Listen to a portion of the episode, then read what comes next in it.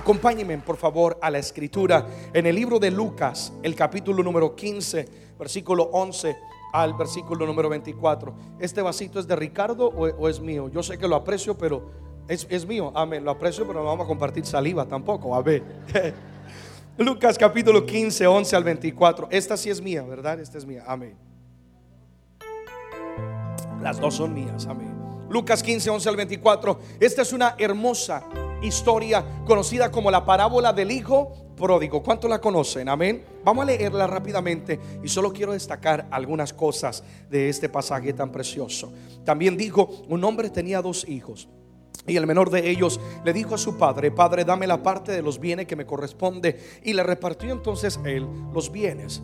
Muchos días después, juntándolo todo, el hijo menor se fue lejos a una provincia apartada y ahí desperdició sus bienes viviendo perdidamente. Y cuando todo lo hubo malgastado, vino una gran hambre en aquella provincia y comenzó a faltarle. Y fue y se arrimó a uno de los eh, ciudadanos de aquella tierra, el cual envió a su hacienda para que apacentase cerdos. Y deseaba llenar su vientre de las algarrobas que comían los cerdos, pero nadie le daba, nadie se apiadaba de él. Y volviendo en sí, él dijo, ¿cuántos jornaleros en casa de mi padre y eh, cuántos jornaleros en casa de mi padre tienen abundancia de pan y yo aquí estoy pereciendo de hambre? Me levantaré e iré a mi padre y le diré, Padre, he pecado contra el cielo y he pecado contra ti. Ya no soy digno de ser llamado tu hijo. Hazme como uno de tus jornaleros. Y levantándose, él vino a su padre. Y cuando aún estaba lejos, le vio su padre. Y su padre fue movido a misericordia y corrió y se le echó sobre su cuello y le besó. Y el hijo le dijo, Padre, he pecado contra el cielo, he pecado contra ti, no soy digno de poder llevar tu nombre o ser llamado tu hijo. Pero el padre dijo a sus siervos, pero el padre dijo a sus siervos, sacar el mejor vestido, vestirle, poner un anillo en su mano y calzado en sus pies. Todos el versículo 23 y 24 en voz alta. Y traer el becerro gordo y matarlo y comamos y hagamos fiesta. Porque este mi hijo muerto era y ha revivido, se había perdido y es hallado. Y comenzaron que a regocijarse, a hacer fiesta. Seremos nuestros ojos. Vamos a orar. Padre, te doy gracias por este día tan precioso en el cual podemos estar en tu casa, estar en tu presencia, adorarte y poder ser animados en nuestra fe, Dios. Pero todo lo que cantamos y todo lo que decimos, Señor, radica en la verdad de quien tú eres. Yo oro en este día que cada persona en este auditorio, aquellos que no están sintonizando, puedan tener un encuentro personal contigo, Dios. Que aquel amigo, que aquel hermano o hermana que quizás se ha extraviado eh, del camino, que quizás en algún momento han habido errores y han habido fallas, Padre, que hoy pueda entender cuán grande es tu misericordia y nos pueda guiar con la luz de tu palabra, el amor y la pasión del Espíritu Santo una vez más a casa. Yo te doy gracias por la vida que hoy son restauradas en Cristo Jesús y alguien dele un aplauso fuerte a Él una vez más. Amén. He titulado este pensamiento precisamente Vuelve a casa. Dile a la persona que está a la par, dile perteneces en casa. Vamos, dile perteneces en casa. Así que hoy el mensaje central es vuelve a casa. Jesucristo me fascina porque Él siendo el Dios Todopoderoso siempre usaba historias tan sencillas y prácticas aplicables para que podamos entender, entender principios eternos. Jesús quiere enseñarle a los discípulos y a quienes se han congregado cuán grande es el amor del Padre, paciente misericordioso, bondadoso. Y Jesús escoge hablarles la historia de un hijo, el cual conocemos como el hijo pródigo, para poder entender cuán grande es el amor de Dios. Es que es tan sencillo, no hay tanta doctrina, no hay tanta cosa que hacer. Lo único que tú tienes que entender en este día, amada iglesia, amigo y amiga, es que tú eres amado y amada por Dios. Amén. Porque a veces complicamos como creyentes y cristianos, ponemos tantas trabas para que la gente experimente el amor de Dios. Y Jesús está diciendo, es tan sencillo, entiende esto, no importa lo que haya vivido, de dónde venga, lo que haya acontecido en tu vida, entiende, yo nunca te he dejado de amar. Alguien da gracias a Dios por ello. La palabra pródigo, la palabra pródigo en el original significa alguien que malgasta su vida, sus bienes o sus recursos. Eso es lo que significa. Por eso es que a este joven se le llama el hijo pródigo, porque le fue entregado una herencia, le fue entregado una riqueza. Y este joven va y malgasta, dice, de una manera desperdiciada, sin tener consideración del mañana, sin tener consideración de lo que él es entregado. Este hijo comienza a malgastar todos sus bienes y llega a una extremada pobreza. Yo creo que todos en algún momento somos culpables quizás de actuar como un hijo pródigo. Dios nos entrega algo en las, en las manos y en vez de aprovecharlo, de invertirlo sabiamente, quizás lo malgastamos. Y hay algo tan importante que nos es entregado y que mucha gente no entiende que es un regalo de Dios y esa es la vida que Dios nos ha dado. Que en vez de aprovecharla, que en vez de invertirla sabiamente, viviendo la voluntad de Dios, somos guiados por nuestro orgullo, somos guiados o manipulados por lo que dice la sociedad y malgastamos nuestra vida, malgastamos nuestros mejores años, nos alejamos de la voluntad de Dios. Y cuando estamos lejos del Padre, oh amigo y amiga, iglesia, ahí es cuando Satanás hace fiesta con nuestras vidas. Simplemente hay tres cosas que quiero destacar de esta historia. Hay tanto que podemos aprender. El tiempo no me da, pero solo quiero destacar tres cosas que quiero que te grabes en tu corazón. Número uno, el poder de una decisión. Digan conmigo el poder de una decisión. Ahora, en voz alta digan, yo soy el fruto de las decisiones. Amén. Es que a veces culpamos a otros por lo que somos, por lo que vivimos, por nuestro fracaso, por nuestros dolores, cuando en realidad Dios a todos nos ha entregado el mando de nuestra vida, un libre albedrío para nosotros formar y determinar lo que será nuestro destino. Siempre tenemos decisiones que tomar, siempre tenemos decisiones que tomar para bien o sea para mal. Lastimosamente, este hijo pródigo, no, no se conoce su nombre, imagínate, quedó marcado como el que malgasta su vida. Le voy a llamar este joven, este joven toma la decisión equivocada y la decisión que él toma es irse de casa pensando que afuera encontraría plenitud, pensando que allá afuera encontraría su identidad. Y, y entiende esto, buscando encontrarse, emprende una jornada y en la jornada él se pierde. ¿Cuánta gente pensando voy a encontrar mi identidad, voy a encontrar plenitud, voy a encontrar felicidad, voy a encontrar propósito, se aleja de la presencia de Dios. Están, hablo a quienes ya han conocido de Dios y hablo a aquellas personas que quizás nunca has dado a, Cristo tu corazón, pero has oído de Él y has decidido en vez de correr a Él, has oído de lo que Dios ha hecho en la vida de otros, has visto lo que Dios ha hecho en la vida de otro, te alejas de Él en vez de correr a sus brazos porque dices, no, es que yo quiero emprender mi propia jornada, conocerme a mí mismo, tener mi identidad y en esa búsqueda, en vez de encontrar quienes somos, nos perdemos. Una decisión lo alejó de la casa del Padre. Y una decisión lo llevó de fracaso en fracaso, de tal manera que él malgasta toda su vida. Una decisión que era guiada por su orgullo. Padre, yo no voy a esperar que tú mueras para que me des la herencia. Yo ya quiero lo que a mí me corresponde. Es mi vida, yo quiero vivirla, yo quiero malgastarla, guiada por, por un orgullo. El orgullo te ciega, guiado por una ceguera.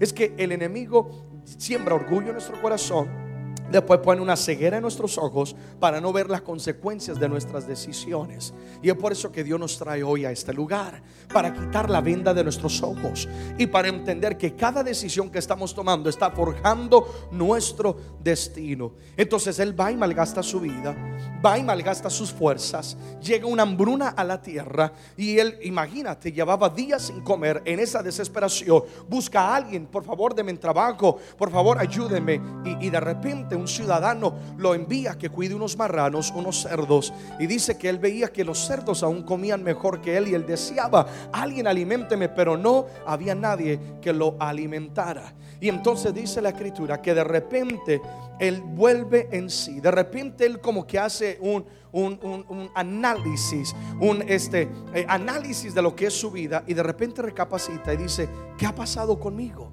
¿Dónde estoy? ¿Cuándo me alejé? ¿Cuándo me fui? ¿Cuándo dejé de ser príncipe y me volví en mendigo?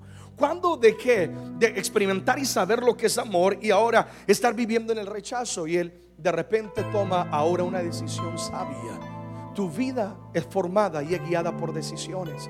Y ahora él toma la decisión y lo leímos. ¿Qué dijo él? Me voy a levantar es decir, yo no voy a quedar en esta condición. Yo me voy a levantar. Yo voy a ir a los brazos del Padre. Voy a pedir misericordia y mi Padre me va a restaurar. ¿Sabes que el cambio en tu vida está simplemente a una decisión que tú puedas tomar de decir basta de vivir en depresión, basta de vivir ser guiado por orgullo, ser guiado por la inmoralidad, ser guiado por el pecado y tomar una decisión y decir yo voy a volver a casa una vez más. Una decisión lo aleja y una decisión también lo vuelve a acercar. De repente, dice la escritura, él vuelve en sí y él tiene la oportunidad de recapacitar y de hacer un inventario en su vida y de preguntarse a sí mismo, ¿cuándo fue que yo lo perdí todo? Déjame decirte algo, la caída no es repentina, sino que la caída es paulatina. El enemigo es tan astuto que él con astucia comienza a alejarte de los brazos de Dios, porque lo que él quiere es destruir tu vida. Tienes que entender que el enemigo no está jugando, su objetivo es matar, robar y destruir. Y entonces paulatinamente Él comienza a alejarnos. Paulatinamente Él comienza poco a poco a aislarte. Y la caída no es repentina. No es como si de repente tú te caes y tú dices, oye, entiendo lo que ha acontecido en mi vida. No, Él va cegando y poco a poco vas cayendo, vas cayendo. Pero gracias a Dios que Él tuvo la oportunidad de recapacitar y Él cae en sí. Él dice, ¿qué pasó? ¿Cuándo perdí? ¿Cuándo, debe de ser un hijo amado? ¿Cuándo dejé de, disfrutar de los manjares de mi casa. Los jornaleros viven mejor que lo que yo hoy en día estoy viviendo. Y Él recapacita. Yo oro hoy al Señor que Él traiga un en sí a cada persona que está en este lugar. Que Él traiga una recapacitación, un inventario a nuestra vida. Y si te has alejado de la casa del Padre, si has perdido tu comunión con Dios. Y es más, yo voy a decir algo. Hay gente que está dentro de una iglesia, pero lejos de la casa del Padre. Porque la casa del Padre mucho más que está cuatro paredes. Cuando yo estoy hablando de casa del Padre, yo estoy hablando de comunión con Dios. Y hay gente que está en cuatro paredes, pero hace tiempo que le dieron a Dios la espalda. Entonces digan conmigo el poder de una decisión. Una decisión lo alejó y una decisión ahora lo está que acercando. Me voy a levantar. Tú tienes que decidir, yo me voy a levantar.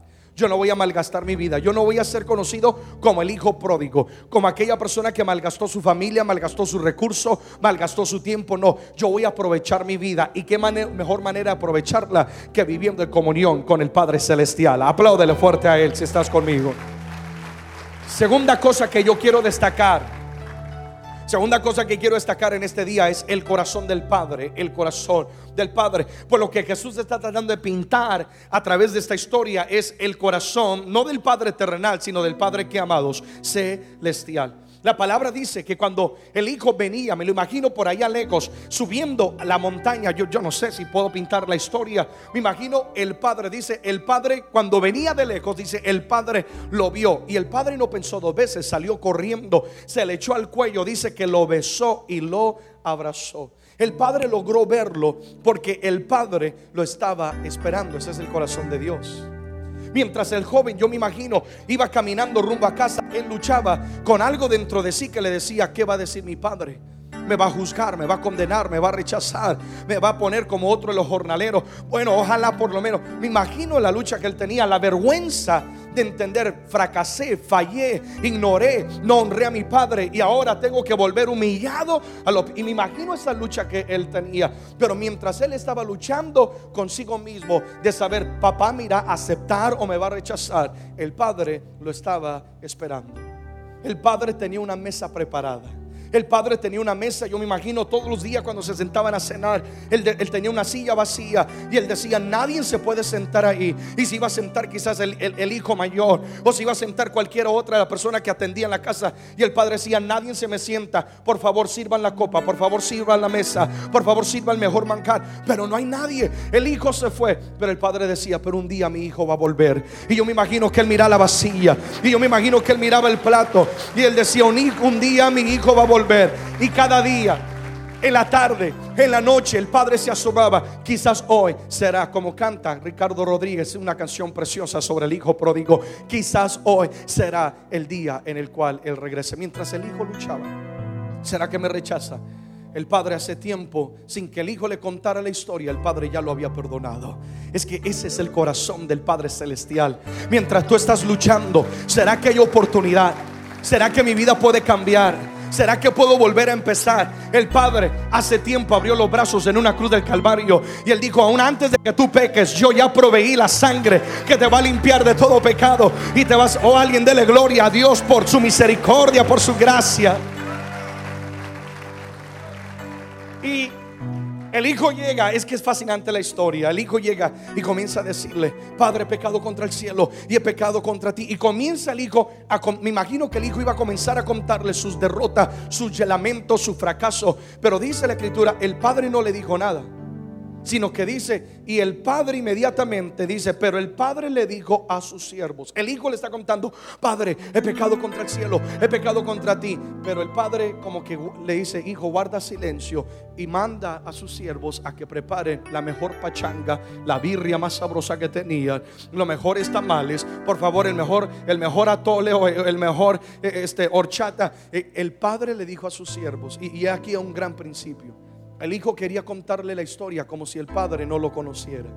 Y cuántas veces venimos a Dios y queremos contarle la historia de nuestra vida. Dios, mira, es que me abusaron, me alejé Dios porque alguien quizás eh, me lastimó en la vida, porque esto aconteció, porque tuvo una y quieres contarle a Dios la historia y Dios dice, "Guarda silencio, hijo, porque cuando te fuiste de casa, te fuiste de casa manos de mi corazón. Yo fui contigo también en la jornada. Yo estuve contigo, oh, alguien da gracias a Dios. Yo estuve contigo en el camino." Es más, ojalá que alguien logre entender el principio. Lo que el Padre le está diciendo es, si todavía estás vivo es porque yo estuve contigo ahí, alimentando los cerdos, ahí cuando todo lo tenía y cuando estabas en pobreza, yo estuve contigo. ¿Por qué estás todavía vivo a pesar de esa sobredosis? Porque el Padre fue contigo en el camino. ¿Por qué estás todavía vivo a pesar de ese accidente en aquel lugar donde no tenía que estar y todavía tiene vida? Porque el Padre tuvo misericordia de ti. ¿Por qué es que todavía, oh alguien de la gloria, por qué es que todavía? Porque el Padre le dice, no tiene que contarme la historia como si yo no te conozco. I know you, yo te conozco. Pues yo te formé en el vientre de tu madre y yo no he quitado mi ojo de sobre ti. Si estás vivo y todavía has podido llegar por lo arrastrando, quizás raquítico, quizás sin esperanza, pero si estás vivo es porque yo he extendido mi mano sobre ti. Te he cuidado y no he permitido que el enemigo te destruya. Yo no sé para quién sea esa historia en el día de hoy. Ha habido una batalla por ti y tú no lo sabías. Mientras estabas como pródigo malgastando tu vida, tratando de encontrar tu identidad con tus amigos, amigas, con las fiestas y con una y otra cosa y dañando tu familia. El Padre estuvo luchando por ti. Hubo una batalla que se vivió. Esa batalla fue en una cruz. Y ahí Él ya venció. Por eso mientras el Hijo luchaba, ¿será que me va a aceptar? El Padre ya lo había aceptado. Y el Padre esperaba, un día Hijo va a volver. Un día mi Hijo va a volver. Y dice la escritura que cuando el padre lo ve, el padre sale corriendo y se echa a su cuello y lo abraza. Imagínense, ¿cuántos son padres aquí o madres aquí? Yo ya, ahora yo soy parte de este club. Imagínate que te llegue noticia y te digan tu hijo ha muerto. Porque el padre dice, mi hijo había muerto y ahora vive. Alguien le dijo, papá, estaba en mala vida y lo mataron. Y todo el mundo estaba en luto, me imagino. Pero el padre todavía seguía con esperanza. Imagínate que le llega la noticia a él, tu hijo ha muerto, tu hijo no, no tiene vida. Y de repente el padre lo ve entrar por las puertas de la casa. ¿Qué harías tú como papá? El único que podía juzgarlo, el único que podía condenarlo, fue preciso a la persona que lo amó, la persona que lo abrazó. ¿Correrías tú a los brazos de tu hijo? Por supuesto que sí. ¿Y qué tipo de abrazo le darías? ¿Cualquier abrazo? Yo me imagino que un abrazo que duraría horas. La historia aquí no nos dice cuánto tiempo. Pero yo me imagino, Ben Hilder, ayúdame a hacer una ilustración, por favor, sube aquí arriba.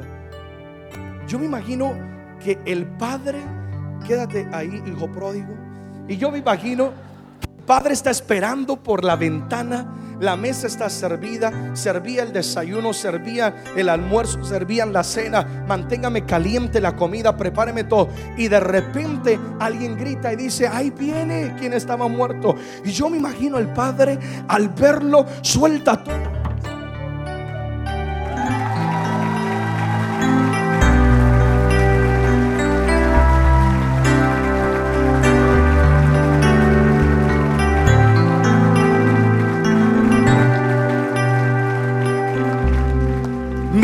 que estaba muerto ha vuelto a casa. Bueno, lo abracé solo unos segundos.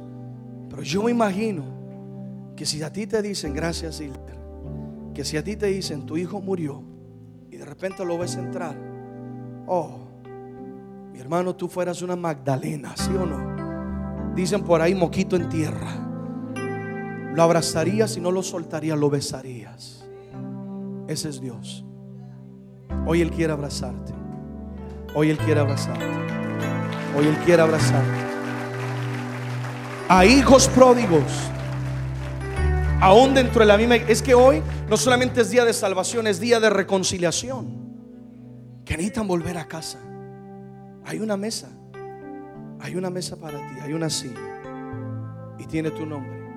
Y Dios ha dicho, no vamos a cenar hasta que todos mis hijos estén en casa otra vez. Cierro con esto. Tercero, tercero, el poder de la restauración. El poder de la restauración. Lo primero que el Padre hizo fue abrazarlo. ¿Fue que, amados? Abrazarlo.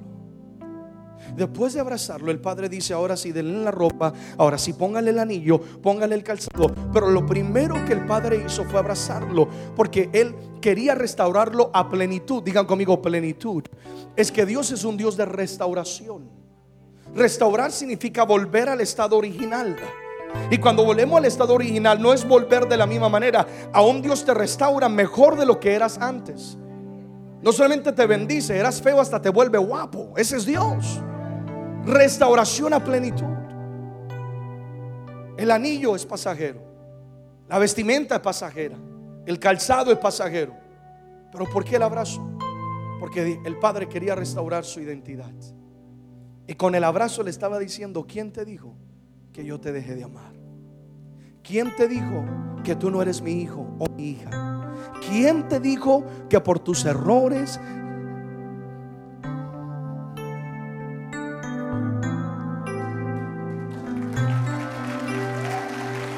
por tus errores o decisiones yo te dejé de amar o yo dejé de ser tu padre. Y lo que el Padre está haciendo es restaurando la identidad, porque si tienes identidad lo tienes todo. Porque si sabes quién eres en Dios, oh, todo va a venir por añadidura. Y el Padre lo abraza, dejándole saber te fuiste de casa, mas no de mi corazón. Te he amado por la eternidad. El Padre lo abraza para dejarle saber al Hijo. El Padre lo abraza para dejarle saber al Hijo que el diablo es un mentiroso. Te quiso matar, te robó, te quiso matar. Pero no te preocupes, papá va a pelear por ti. El padre lo abraza para dejarle saber al hijo, ¿quién te dijo? ¿Quién te dijo que yo te iba a rechazar? Y en un abrazo, todo restaurado, todo restaurado. Un abrazo de Dios lo restaura todo. Yo en este día quiero invitar a que tú puedas abrir tu corazón. Si te has ido de casa, una decisión marca tu vida. La caída no es repentina, es palatina. Una decisión mala tras otra mala, guiada por orgullo, dirigida por ceguera, destruye tu vida. Que vuelvas hoy a casa. El hijo pródigo va a volver a casa y el padre está hoy aquí. Yo quiero invitarte, pongámonos en pie, por favor. Pongámonos en pie.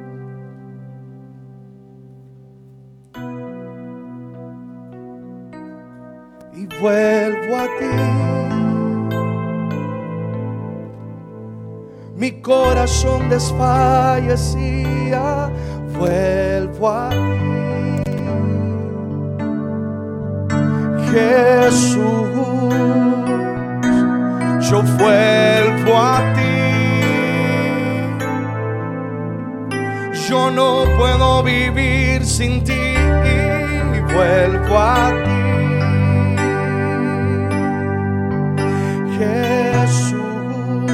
Conmigo, vamos. Y vuelvo a ti, mi corazón, mi corazón desfalla así, vuelvo a ti,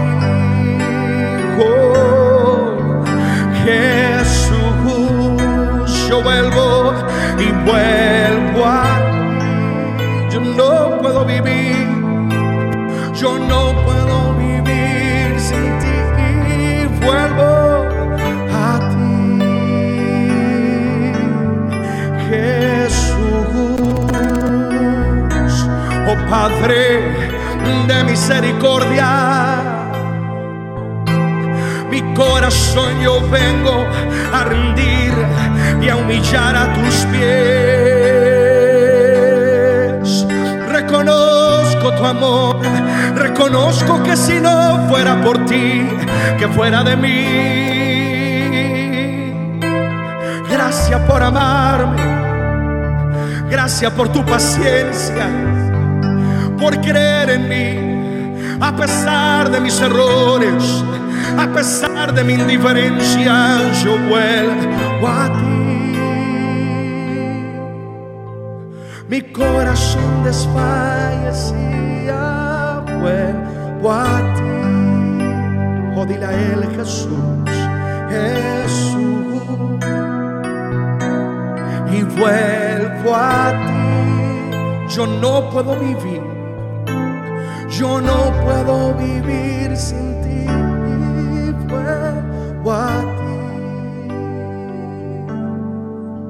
Jesús. Tus ojitos cerrados, ahí donde estás, habla con el Padre. Como yo decía, esta es una mañana en la cual Dios está salvando vidas. Los brazos del Padre se abren a quienes quizás nunca han dado su corazón a Él, pero también el Padre se regocija por los hijos que vuelven a casa en este día. Quizás tú has estado en una iglesia, has estado en cuatro paredes, pero tú sabes que eres un hijo pródigo, que tu corazón no está ligado a Dios, no está en comunión con Él. Hoy es el día para estar en comunión con Dios. Hoy es el día para ser restaurado. Con tus ojitos cerrados ahí donde estás, habla con Él, dile Padre, yo te necesito. Si ha fallado, simplemente dile perdóname. No tienes que contarle la historia, Él ya lo conoce todo. Él ya lo conoce todo. Él, sabe lo que hiciste. Él conoce tus fracasos, conoce tus victorias, conoce todo de ti. Mientras tú pensabas que engañabas a, a tu familia o a lo que te rodeaban, Dios estaba ahí viéndote en cada instante. Pero a pesar de eso, Él dice, hijo, hija, yo te he seguido amando. Y nunca te has ido de mi corazón. I love you, te he amado porque yo fui el que te formé, te creé. Yo tengo planes, propósito con tu vida. ¿Quién te dijo? Que yo te rechazaría, dice el Padre. Dios es mucho más que religión, Dios es mucho más que dogmas y doctrinas, Dios es mucho más que apariencias. Yo reprendo todo ese espíritu de religiosidad que impide que los hijos vengan a los pies del Padre Celestial. Papá te ama, papá te ama. Hay una mesa, hay una mesa que quizás tú menospreciaste. Hay una comunión, una intimidad que quizás tú rechazaste. Pero todavía ahí está la mesa. Yo, yo puedo ver al Padre sentado en esa mesa celestial. Ojalá que alguien pueda ver en el Espíritu lo que yo estoy viendo. Yo veo a Dios sentado en una mesa.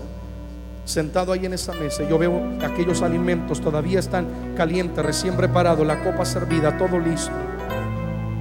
Y el Señor dice, no, no, no, no, no vendré hasta que todos mis hijos vengan a la mesa. No vendré hasta que todos procedan al arrepentimiento. El Señor dice, te amo, hijo, te amo, te amo, te amo, te amo. Hoy tienes que tomar una decisión. Hoy tienes que tomar una decisión, o el mundo o Dios. Sigues de la misma manera, oh Dios, pero yo quiero que entiendas algo. Satanás no está jugando. Yo no sé para quién es esa palabra. Satanás no está jugando, no está jugando, no está jugando. Él quiere matarte, él quiere robarte, él quiere destruirte. Mas Dios ha tenido misericordia y Dios te ha brindado oportunidades. Te guardó de ese accidente, te guardó de, de aquella circunstancia, te libró de aquellas cosas. ¿Por qué? Porque hoy Dios te brinda la oportunidad de tomar una nueva decisión. Vamos a volver a la casa del Padre. Vamos a amar al Padre. Vamos a vivir para Él. Su voluntad se va a cumplir en nuestra vida. Hoy es el día de volver a casa una vez más. Yo quiero hacer algo. Equipo pastoral, pueden pararse aquí al frente, por favor, mirando hacia la congregación. Y yo quiero hacer algo. Si quieren, amplíense un poquito más para allá. Yo voy a hacer un llamado a la persona que hoy quieren aceptar a Cristo en su corazón, a la persona que hoy quieren reconciliarse con Dios de una vez para ganar el tiempo. Y tú vas a venir aquí al altar y yo quiero que ustedes le den un buen abrazo, como el hijo pródigo que vuelve a casa mientras cantamos. Mi corazón desfallecía, yo vuelvo a ti. Y la iglesia adora. Jesús, ven, ven, sal de tu banca si tú tienes que reconciliarte con Dios. Si tú tienes que venir hoy a los pies del Señor, la sangre de Cristo todavía sigue limpiando pecados. La sangre de Cristo todavía tiene el poder de restaurarte. Vamos, te vas a volver a sentar a la mesa, te vas a volver a sentar a la mesa. Oh, en el nombre de Jesús. Si hay líderes que me ayuden, vengan líderes. Alguien ayúdeme, denle un abrazo. Hay un abrazo de restauración. Hay un abrazo de Oh, gloria a Dios. Los líderes, ayúdenme. Vamos a darle un abrazo a la gente que vuelve a casa. A la gente que vuelve a casa una vez más. Es el día, es el momento, es el momento, es el momento. Yo vuelvo a ti. Yo no puedo vivir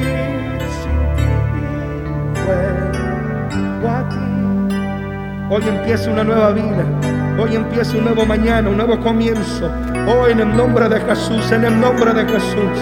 Las cosas cambian a partir de este día. Las cosas cambian a partir de este día. El Padre te abraza y el Padre te dice, te amo. Y el Padre te dice, te espero con brazos abiertos. Oh, vuelve a casa una vez más. Vuelve, vuelve, vuelve, te dice el Padre. Yo vuelvo a ti. Yo no puedo vivir sin ti y vuelvo a ti. Bienvenida a casa, bienvenida a casa. Oh Jesús, vamos todos. Yo vuelvo a ti. Su misericordia, su misericordia sobre ti, hija. Bienvenida a casa. El Padre te ama. El Padre nunca se ha olvidado de ti. Oh, bienvenida a casa una vez más. Yo vuelvo a ti. Yo no puedo vivir sin ti. Vamos. Yo no puedo vivir sin ti. Yo vuelvo a ti. 30 segundos más. Hay alguien que hoy se quiere reconciliar o aceptar a Jesús. Ven, ven aquí al frente. 30 segundos más, se abre una puerta de oportunidad, una ventana para tomar una decisión. Y ahorita vamos a hacer una oración. Pero ven, ven, habrá alguien más, habrá alguien más. Este es el día, este es el momento, esta es la oportunidad. Vuelves a casa. El Padre te ha estado esperando. Hoy empieza una nueva comunión, intimidad con Él. Oh Jesús, oh Jesús, oh Jesús, oh Jesús.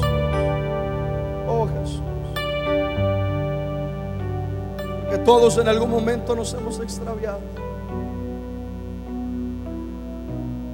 Pero cuán paciente es el amor del Padre. Cuánto te ama el Padre. Ahora Él comienza a restaurarte. Está quitando esa vestidura sucia. Está quitando esa vestidura de pecado. Esas marcas que el mundo te había puesto.